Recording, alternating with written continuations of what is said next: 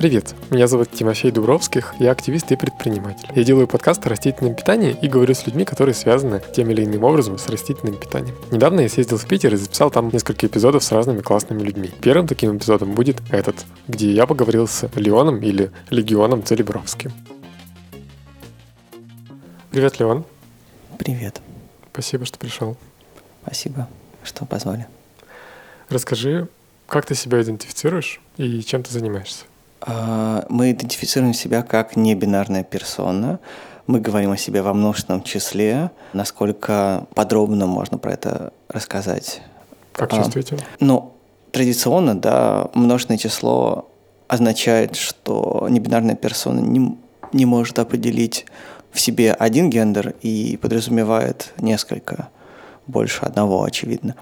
Вот. А мы же как бы в нашей, ну, в опыте проживания нас пришли к ну, тому, что мы сейчас изучаем и про что мы не можем говорить с позиции некой как бы экспертизы. Проживанием квир-времени, да, ненормативного времени, где самое важное, наверное, что имеет смысл подчеркнуть, что в этом состоянии, в котором мы себя обнаружили, да, а потом начали искать какие-то способы его оформить и о нем как-то говорить, нет прагматики производства целостной личности. Личность как бы распадается на какие-то точки, да, которые не обязательно соединять, чтобы получить картинку. Что это не идентичность, не да, целостная идентичность. Да, да, это мы как бы, мы шутим Легион Целебровский вместо okay. Леон, да. да. Вот. А, ну, Привет, вот, Легион. Да. Ну и с этой позиции, как бы, в общем, вот так, типа, поэтому э, мы часто ну, довольно расслабленно относимся, когда к нам не обращаются во множественном числе, потому что странно ожидать такого же чувствования времени других, да, или того, что это будет комфортно. Поэтому вот как удобно. Хорошо. Расскажите немножко больше про время, потому что я не понял, э, как э, легион относится, относится со временем. Ну, это невозможность ощущения нас длящимися, да. Это как бы постоянный, ну, постоянное узнавание заново, да, и нету никакой как бы целостной энергии, которая бы вызывала желание личность поддерживать. Понятно, что это очень медленный постепенный переход, и есть очень много инерции, которые как бы воспроизводят нормативную личность или какие-то ее контуры, ну, для того, чтобы выживать, например, да. Но мы стараемся, во всяком случае, в каком-то балансе держать и двигаться вот в сторону этой распределенной идентичности, да, распределенной субъектности. Правильно ли я понял, что каждый момент времени — это уникальная история?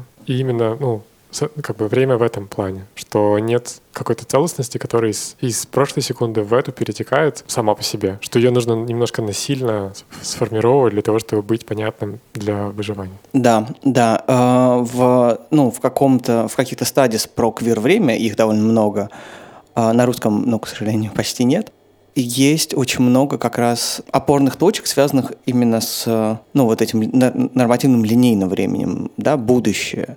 Как бы, например, когда вы, ну, как персона ну, скажем, да, вот какая-то конкретная ситуация, чтобы было понятно, оказываетесь в...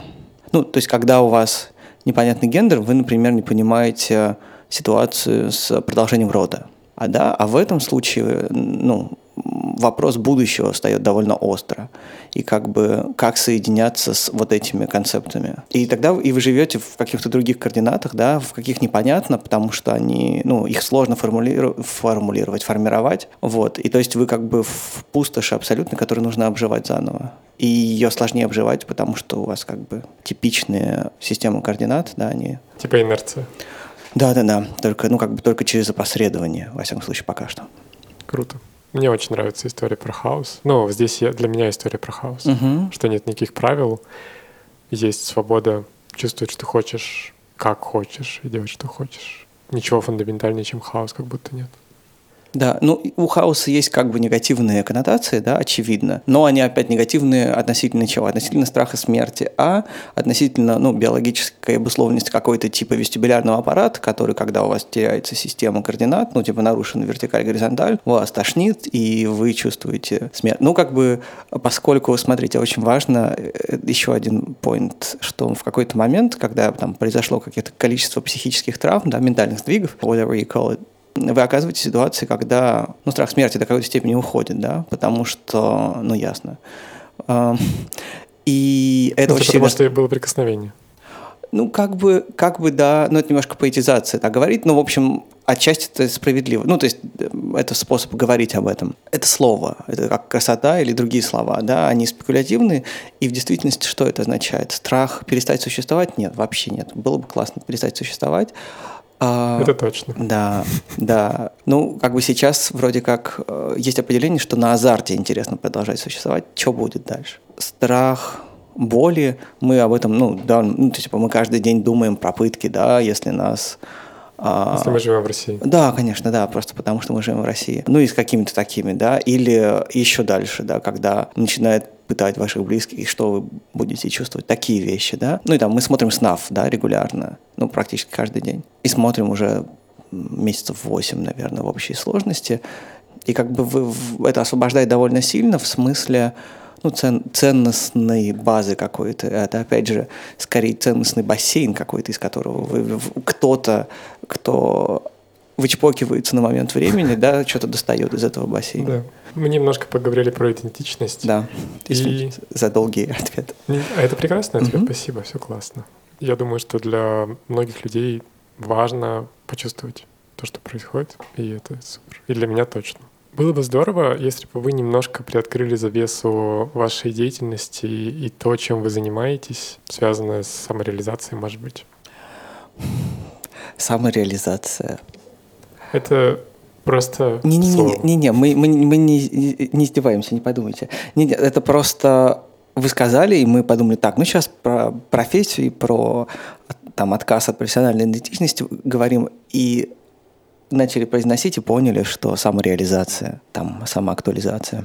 Я не понял. Проясни. Сейчас, э, ну, в смысле, наоборот, кажется, что саморазвоплощением мы скорее занимаемся, Окей, чем самореализацией. окей, Но это опять, это способ об этом говорить и насколько, ну, кто занимается. Ну, типа, чувака, который распался, который распался на нас, мы, да, как бы, он определял себя как композитор. И по инерции это все еще основной какой-то вид деятельности, который каким-то образом, вместо того, чтобы карьера распалась у нас, да, а, она наоборот как будто бы начала э, э, расти вопреки всему, но это так сейчас кажется на этом вот эти это полугодие. Потом как будет совершенно непонятно.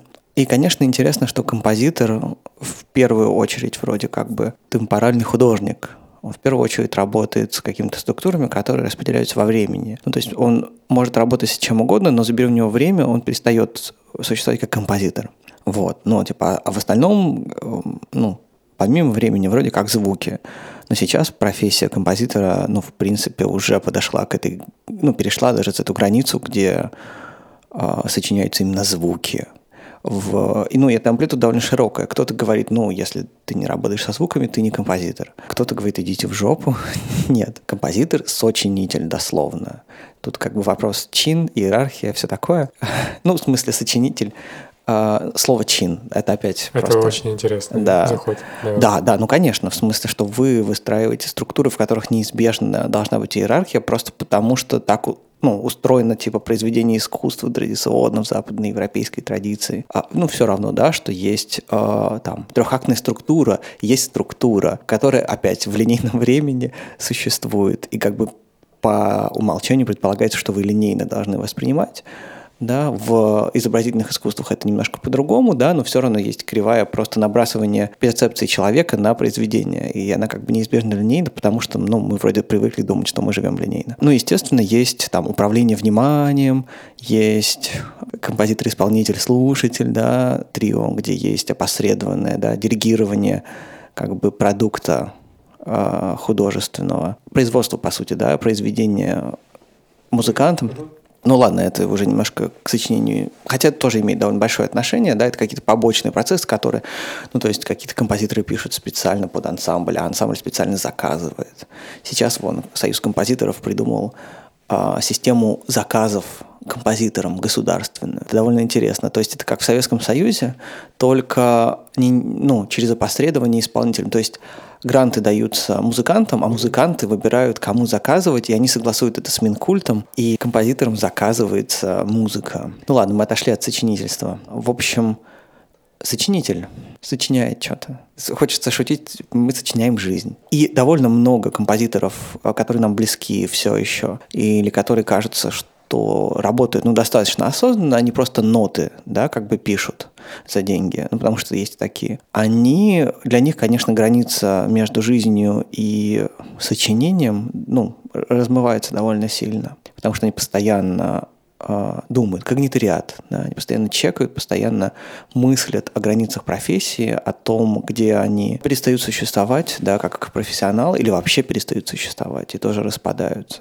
И в целом Трудно сказать, да, насколько то, что с нами сейчас происходит, это профессиональная деформация или нет. Да, трудно, но тем не менее. Потому что, ну, вот эти психические сдвиги, о которых мы говорили, они во многом произошли из-за сверхинтенсивного как раз мышления о профессии, о невозможности как бы разрешить это уравнение бессмысленности существования композитора. Да. И слитости с личностью в то же время или нет? Да, конечно. Ну, то есть в смысле вроде как, а как себя еще определять, что, а, ну, то есть ничего не является, то есть можно посвятить и отказаться от эго, да, было бы здорово, но это еще будет, ну, то есть это еще бесполезнее, потому что мы ничего не умеем вроде как бы. Ну, то есть вроде как много вещей умеем, но по большому счету они все равно выстраиваются вокруг сочинительства или там сочинения. И как бы от этого размотала такая сломанная центрифуга, которая просто улетела. А когда это произошло? Ну вот, э, в течение того года, как раз пандемия, все дела, как и, как и со всеми. И где-то вот к августу.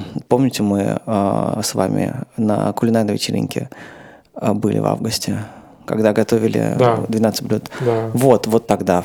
Сейчас мы как бы в каком-то странном подвешенном состоянии, где мы по инерции производим какие-то эти процессы, но они, как оказывается, в ситуации, ну, это обмен труда на деньги, всегда нет времени, недостаточно времени. То есть в целом кажется, что нормальная скорость или нормальный темп или нормальное количество времени, которое нужно на проект, чтобы это было соединено с реальностью, да, чтобы было исследование, а, чтобы это не было просто суетой какой-то, да, инертным производством, где-то нужно полгода реально, то есть меньше практически бессмысленно.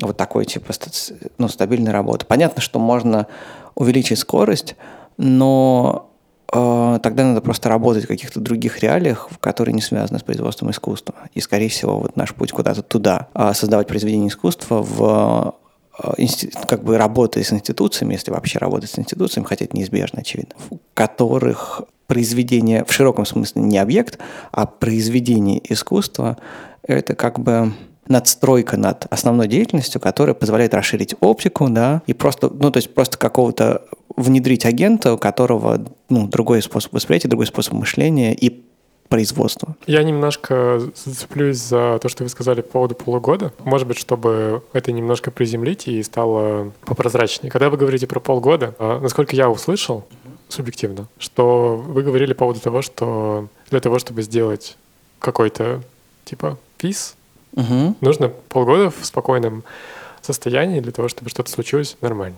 Угу. Но когда вы говорите про вот этот пис, что вы имеете в виду? Типа это Um, трек или... Нет, нет, конечно, нет. Это про... Uh, ну вот сейчас, да, мы работаем на нескольких театральных, около театральных проектах, да, и, ну, там уже успели поработать. В основном велика, uh, ну, сила отчуждения, да. То есть как бы различные цеха, так сказать, они друг с другом не согласуются, и у них они как бы изначально работают в ситуации, где никому не нужно, чтобы они работали. Ну, когда они как-то просто параллельно перетек, переливают что-то там. В театре. Ну да, да. И очень много из-за институциональности, да, особенно если это какие-то, ну, это неизбежно сопряженные с государством так или иначе, либо с Минкультом, с разными структурами, может быть, это какой-то грант. И очень много одновременно несогласованности, а, одновременно внезапно возникающих обстоятельств. И они как бы настолько интенсивно возникают, да, и люди так заботятся о том, чтобы более-менее линейное производство было ровным, что как бы основная причина работать, она как бы утрачивается.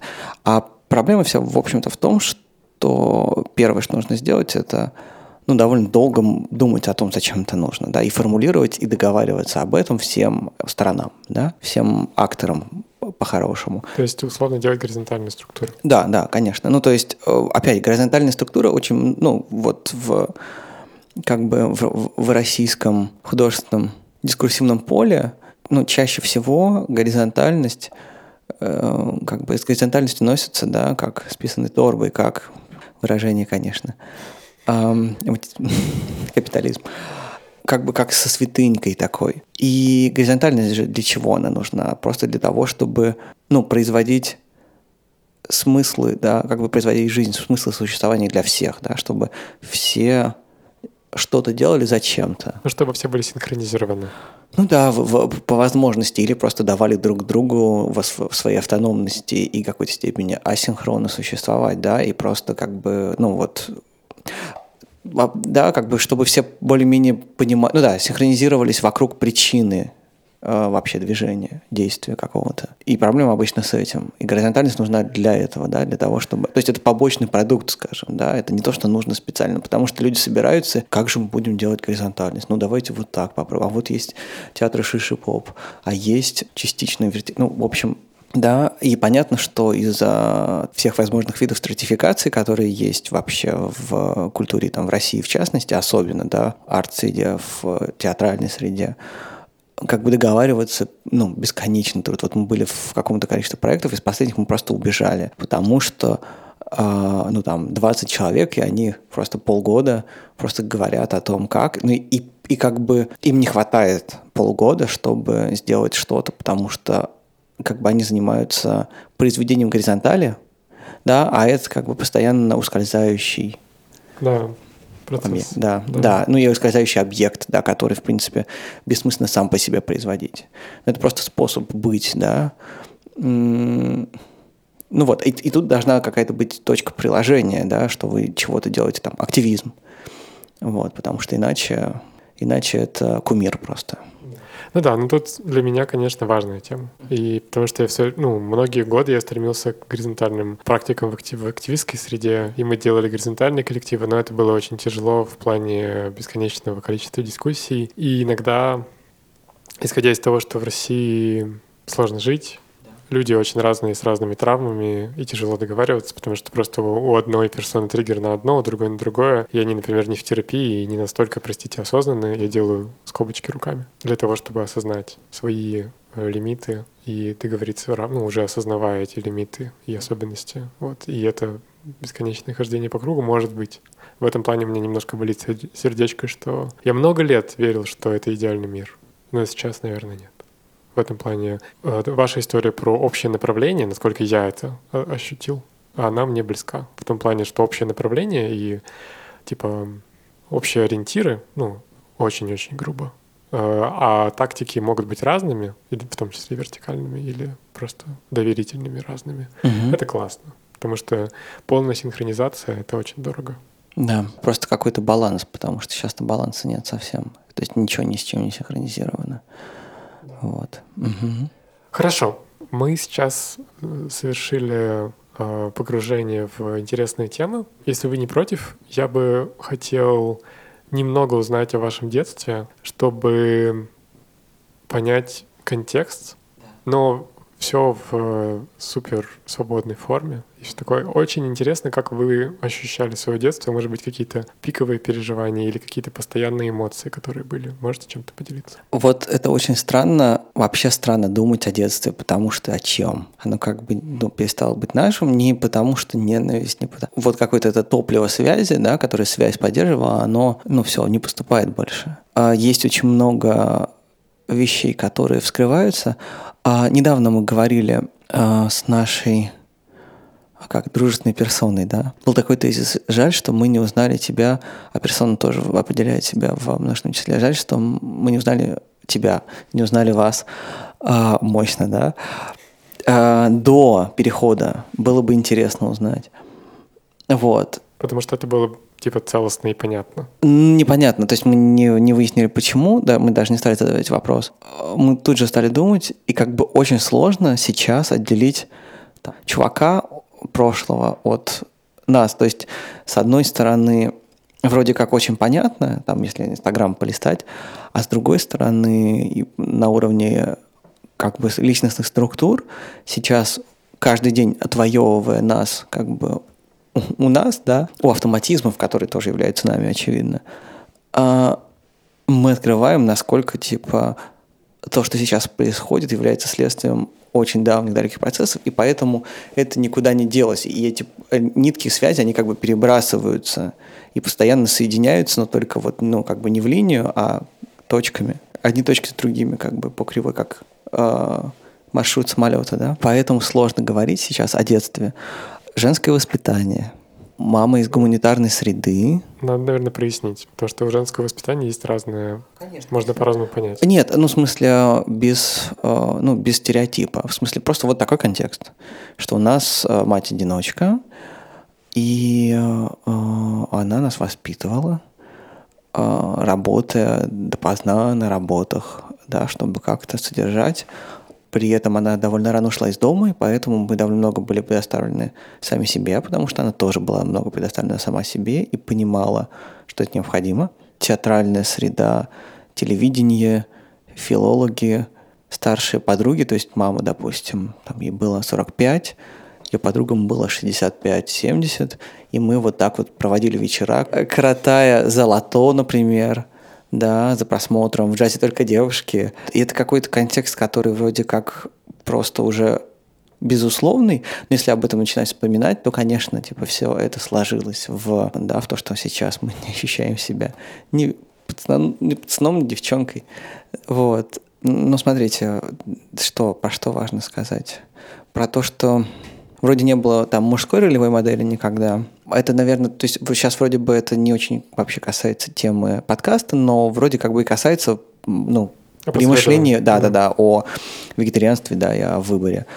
Да, не было одной э, мужской ролевой модели, было несколько, ну, как бы персон. Одна из персон, как бы, ну, совершила над нами сексуализированное насилие. И при этом, как бы, и до, и даже некоторое время после, ну, потому что осознание, естественно, пришло не, не сразу, как бы какие-то паттерны а, поведения мы перенимали как будто, да, или даже не паттерны, а, ну, паттерны отпали потом, это понятно, скорее какие-то ценности про, ну, такие про, там, безусловное уважение к женщине, да, про а, невозможность насилия, да, ну, то есть, в смысле, это сейчас как бы об этом смешно говорить, но в детстве, особенно там, когда вы рос, росли в 90-х, нулевых, вроде это не было, безусловно. Хотя, ну, опять же, поскольку мы выросли среди женщин, вообще как бы это... И когда мы... Ну, в смысле, это было... Ну, то есть вопросы не... Ну, понятно, да? Это было как будто из другой реальности. Да, да, да, да. И когда мы столкнулись там с, патриархальным, с патриархальными семьями, и там и то, как там распределяется власть, да, допустим, вообще как там распределяются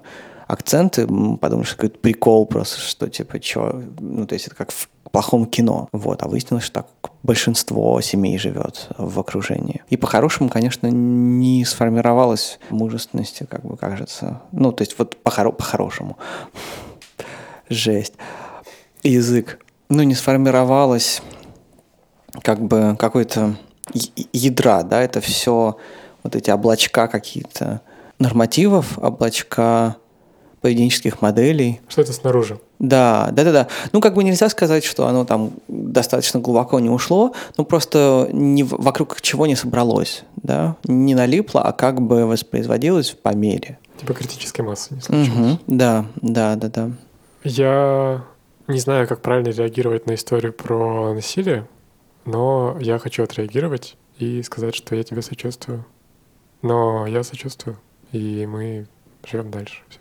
Да, спасибо вам. Важно в этом смысле, эм, наверное, как бы самое страшное в этом, почему это именно растление, да, мы это определяем как растление, и почему, например, как в историях с гетеросексуальным насилием, да, условно, стигматизируется так часто, да, что человек подвел нас к мысли, что это нормально и окей, и мы как бы даже не, не поняли, да, и вот эта чудовищность, то есть как бы думая об этом вот а, сейчас в целом, мы реагируем как бы, окей. Вот. И это, да, самое, как бы, а, самое злое, наверное, Едкое, да? Типа. Да. А, ну окей, это моя, это моя. В том смысле, что ну вот это как бы в этом смысле зло, да, что насилие норматизируется, да, просто потому что чувак себя обезопасил. Причем как бы вот мы рассказываем, что это был вожатый лагеря, и очевидно, как бы у него был просто буфет из детей, да, которым, которым он на протяжении многих лет, будучи женатым человеком с сыном. И как бы, естественно, дальше следуем за стыдом от того, что для вас это окей. Ну, в смысле, что вы как бы где-то пропустили окно травмы, да, и вам у вас как бы нету боли, да, у вас просто выжжено там э, изначально, или, или никак. А есть стыд за то, что вы как бы не сказали об этом, не уменьшив, да, тем самым, ну, понятно. Вот. Но мы даже не знаем, что сейчас да, с этим человеком, потому что там в интернете его нет. Он же довольно... Ну, то есть, очевидно, он уже не работает в, там, ну, непонятно. В общем, это больнее, то, как вы распоряжаетесь этим опытом дальне, в дальнейшем, да, и насколько вы, оказываетесь слабыми, да, просто. Да. Но живем дальше. Живем дальше. Ну, в этом плане в интернете, нашим любимым, часто в моем мире, когда люди говорят про ситуацию насилия, а люди начинают делиться ситуациями насилия, которые были с ними, для того, чтобы каким-то образом проявить участие и сочувствие. И в этом плане меня тоже туда несет. Я сделаю микрокомментарий, что у меня был случай попытки сексуального насилия в мою сторону со стороны мужчины. И было очень тяжело. Я не понимал, что происходило. Я был маленьким. А, но я убежал. я немножко ощущаю, я совсем не собираюсь ставиться на один уровень по травме или там по важности события совсем нет. Но я немножко ощущаю историю про едкость того, что я недавно понял, что это было. Bуквально там полгода назад. Я такой, а, офигеть.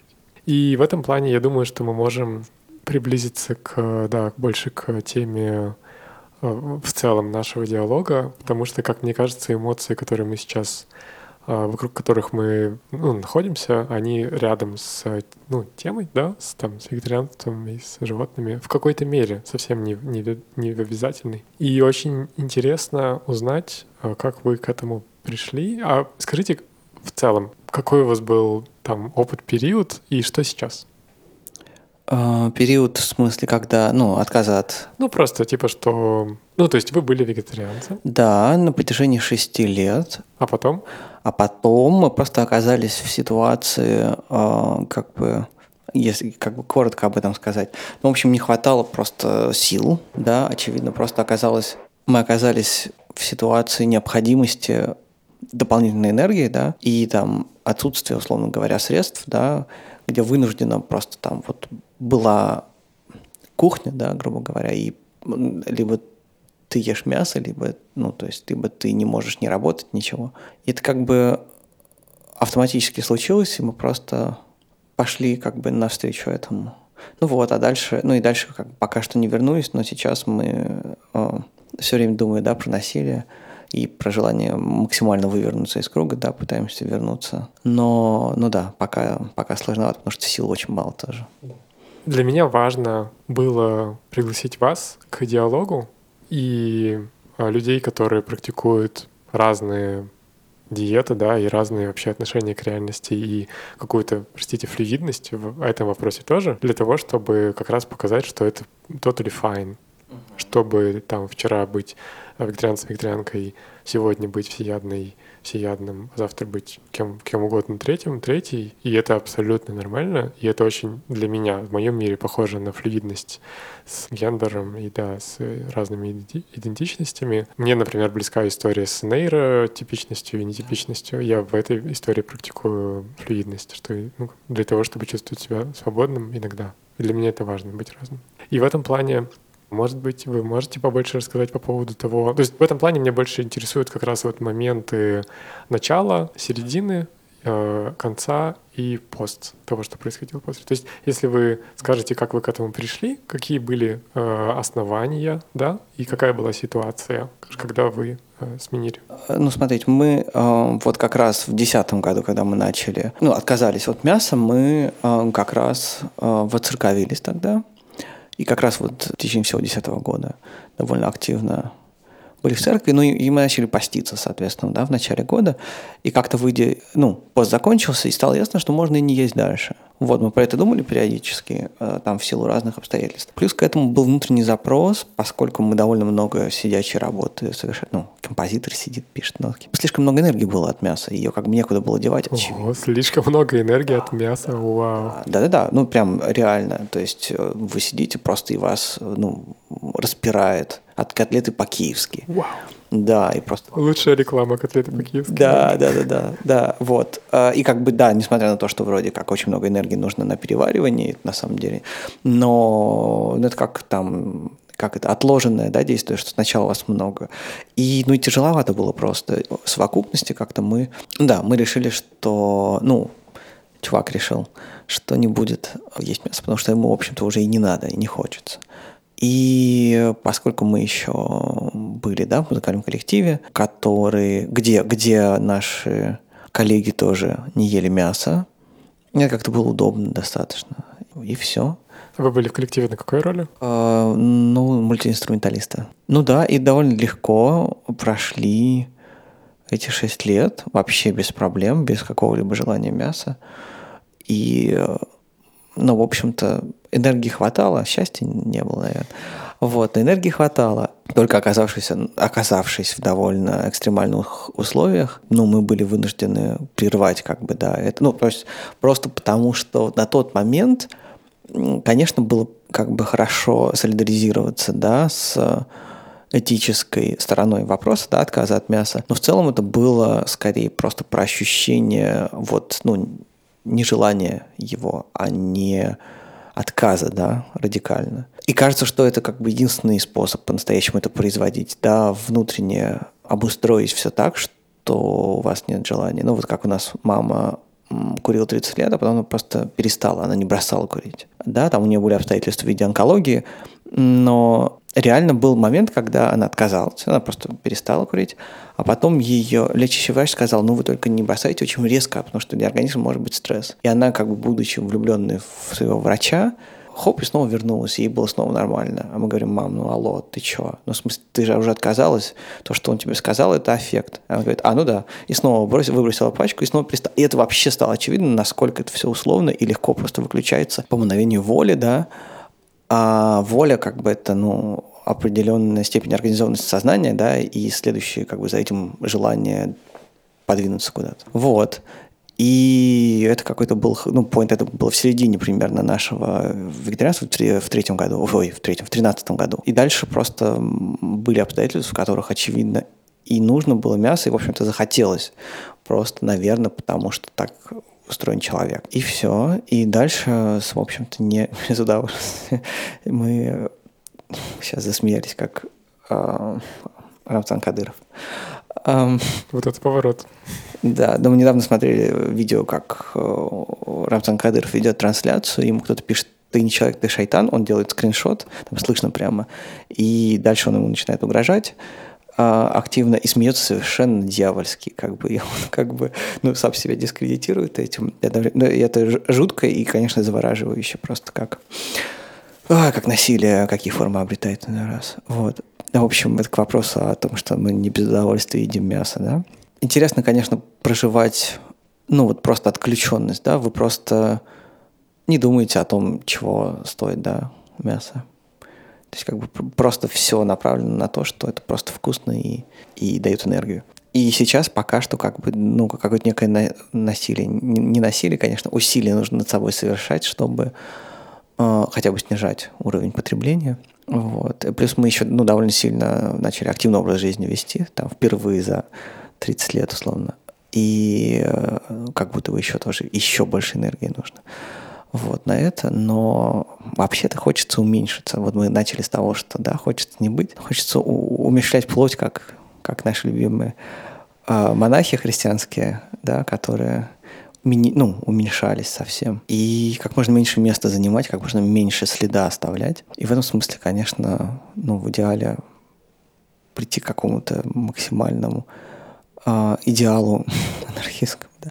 выращивать себе еду, вот сколько вырастил, только и съел. Но, конечно, конечно, это немножко похоже на разговоры привилегированных белых мужчин, а не бинарных персон. Но опять мы просто каждый день думаем о том, что ну вот когда когда не станет денег, да, типа а все отберут за долги, за что-нибудь, и ну просто помрешь с голода, и это окей. Вот, и поэтому мы как-то, наверное, куда-то туда хотим двигаться, в отказ от именно участия в индустрии, да, от потребления по-настоящему, да. Я просто пытаюсь на ходу найти э, вот эту метафору и ее как использовать. Вот эта метафора про прошлое, настоящее и будущее, про то, что мы можем, э, ну, например, в экологических практиках это очень простой пример когда мы там, берем любую вещь, например, бумажный стакан, например, и говорим, что у бумажного стаканчика есть прошлое, настоящее и будущее. Соответственно, в прошлом это деревья и пластик, потому что там есть пластиковый слой. В настоящем мы пьем из этого стаканчика там whatever, что угодно, и нам классно, особенно если есть крышечка, вообще супер кайф. А потом мы выкидываем, выкидываем его просто в трэш и забываем. Но стаканчик-то никуда не девается, и он вечно лежит где-то, если он не сгорит. А если он сгорит, это плохо. Ну, это, это самое плохое, что может произойти с пластиком сейчас на Земле. И, соответственно, то есть мы пользуемся этим стаканчиком условно там три минуты, но у этого стаканчика есть там условно бесконечно интересное прошлое, когда деревья росли, индустрия, эти, а, как они называются, профсоюзы, которых, в которых убивают людей, потому что они отстаивают свои права и ла-ла-ла, вот это все, нефть, аварии, э, политика, ну, это прошлое. Настоящее прекрасно, а будущее тоже плохое, потому что этот стаканчик разлагается, микропластик попадает в кровь, и мы состоим из микропластика. Ну, если у нас человекоцентрированная система исчисления. И в этом плане у меня почему-то возникла такая история по поводу того, что в сложных ситуациях, и у меня тоже были сложные ситуации, и у кучи людей были сложные ситуации, когда они меняли диету с супер классной на менее классную, ну, условно, если мы говорим про какой-то абсолют, хотя это нифига не объективно, я начал мыслить так, что я начал забывать прошлое и будущее. Mm-hmm. Что я беру сникерс в супермаркете, я вообще не думаю, откуда он взялся, и не хочу знать. Я знаю, но я забываю. И будущее. Что будет со мной после сникерса, что у меня будет болеть живот, что этот пластик не переработается, ла-ла-ла. Я тоже забываю. Мне нужен сникерс сейчас, чтобы меня как бы, ну, взорвало. И в этом плане это очень интересно что мы, как, ну, я точно забываю прошлое и будущее в некоторых вещах просто ради сиюминутного выживания или каких-то благ, которые ценнее, чем мой профит, если я помню прошлое и будущее. И это totally fine, мне кажется. Что, ну, что все очень, блин, объемно.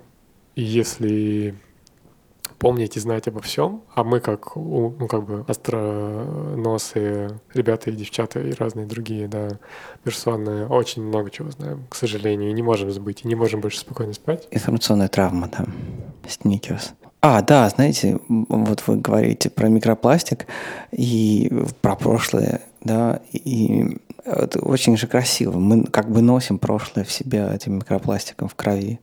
Вот, это, конечно, одновременно... Ну, то есть, как бы было бы здорово, если бы можно было на уровне личного выбора, да, допустим, выбирать, что вот там вот нет, а можно все нам. Вот, и можно было побольше носить пластика в себе. И это как такая форма, да, активизма. Ну, вот это вот движение к монастырской угу. да. сущности. Да, если бы можно было быть очистительным каким-то агентом, да, который...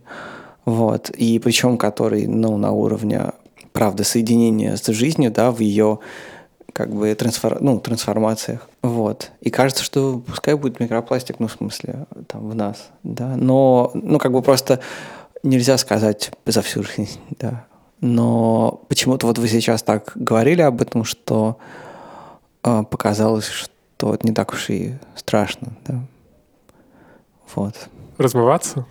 Ну да, ну то есть по сути, да, если вот, знаете, по поводу следов, да, и о том, что мы не думаем, куда-то девается стаканчик, нас очень, это смешно, да, немножко такой разворот как бы э, завораживает концепция унитаза, да. А сегодня мы слушали группу «Осколки унита... «Осколок унитаза». А значит, унитаз про что это, да? Вот про то же самое, о чем мы говорили в связи с мясом. Ну и о чем вы говорили в связи с никерсом или стаканчиком и вообще концепция там вот этого белого, белой, белой ванной комнаты, туалета. Стереть следы присутствия человека. Коли здесь не было. Никогда, да. Вот типа просто хоп-хоп и все, и как будто бы нулевое качество. Вот, и было бы здорово как бы не человеком быть, который пользуется унитазом, а говном, который смывается туда и становится как бы частью всего этого, ну, говоря про микропластик внутри. Вот.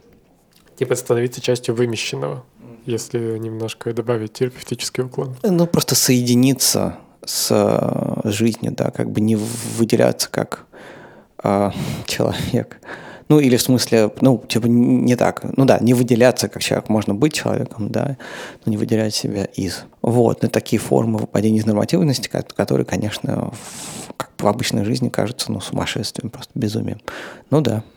Не знаю, мне кажется, что я живу в мире, где... Точнее, я стараюсь жить в мире и ищу тот мир, где нет никаких, никакой вот этой мор, типа, морали, да, вот этой какой-то структурного Талмуда. Сейчас Талмуд — это, не, это как бы очень конкретная история, но... Да, культурная, бескультурная апроприация.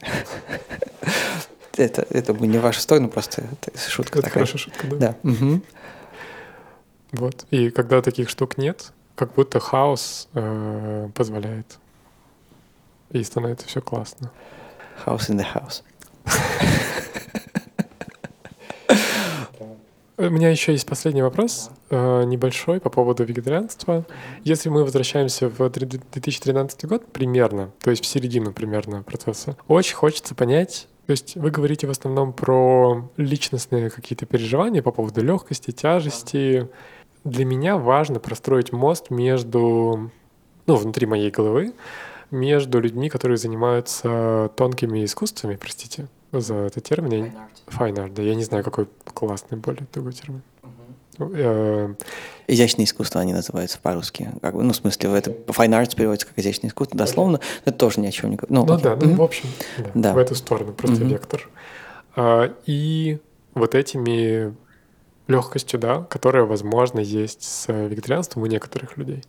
Вот, и в этом плане с одной стороны, вегетарианство и там веганство, оно дает ощущение легкости э, и все такое. С другой стороны, могут истончаться психические особенности и становиться более грубыми и более интенсивными. Это, это, мой, это моя субъективная э, заметка. И в этом плане очень интересно, как это работает с у, ну, у персон, которые занимаются каким-то вот, fine arts э, плюс-минус. Было ли у вас какое-то изменение в ощущении процесса, ну, как бы, с, простите, с, вы говорили про со, сочинение? Да. Да, сочинение угу. до, во время и после, может быть, этого опыта вегетарианского.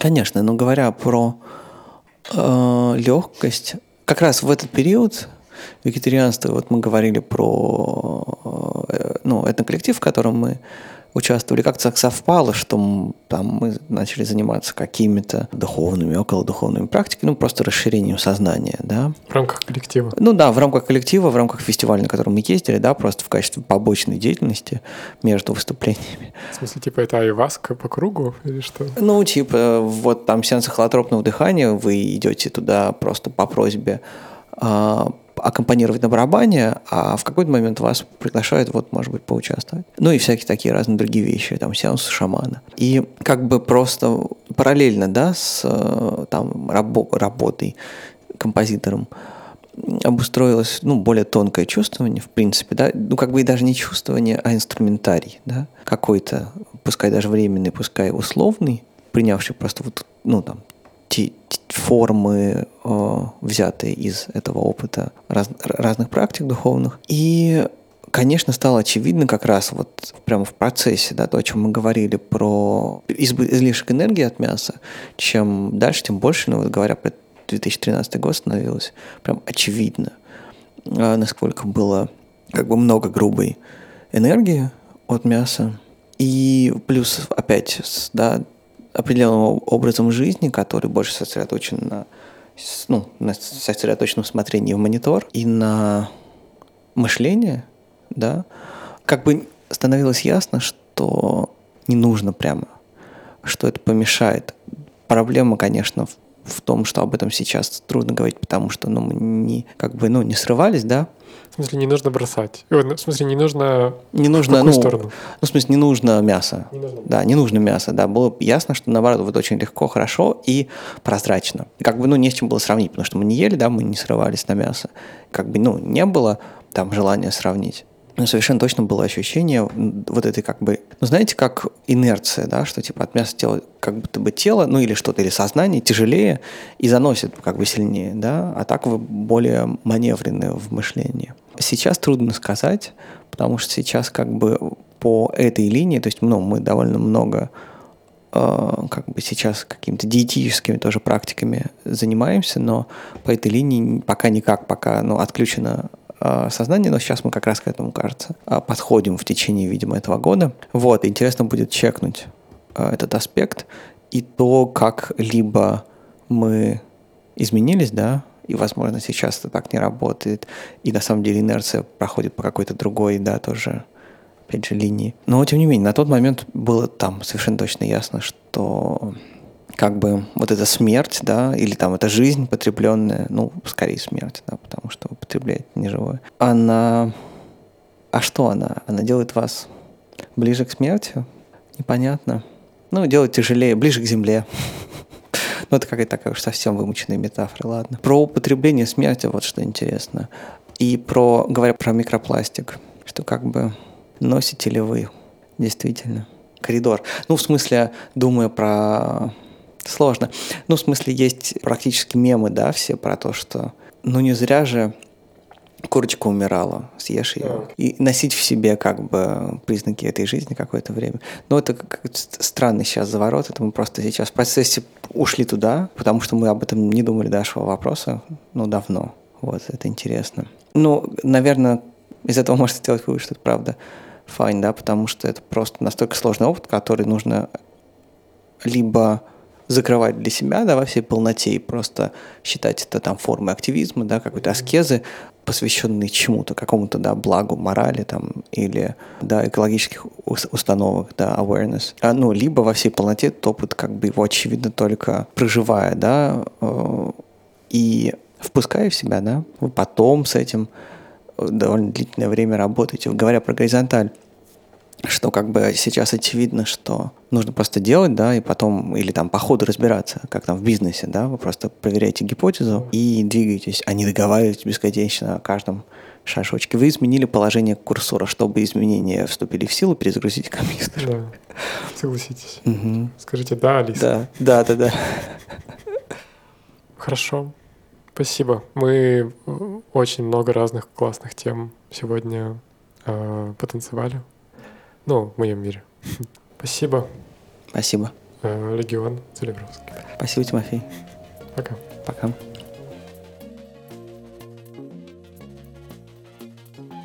Этот разговор записан в мае 2021 года. Подписывайтесь на наши страницы в Инстаграме, на Фейсбуке, ВКонтакте, Ютубе и Телеграме. И также вы можете найти нас на разных площадках в Яндекс Музыке, Apple подкастах, Spotify и других. Где вам удобнее, лайкайте, комментируйте, репостите. Пока.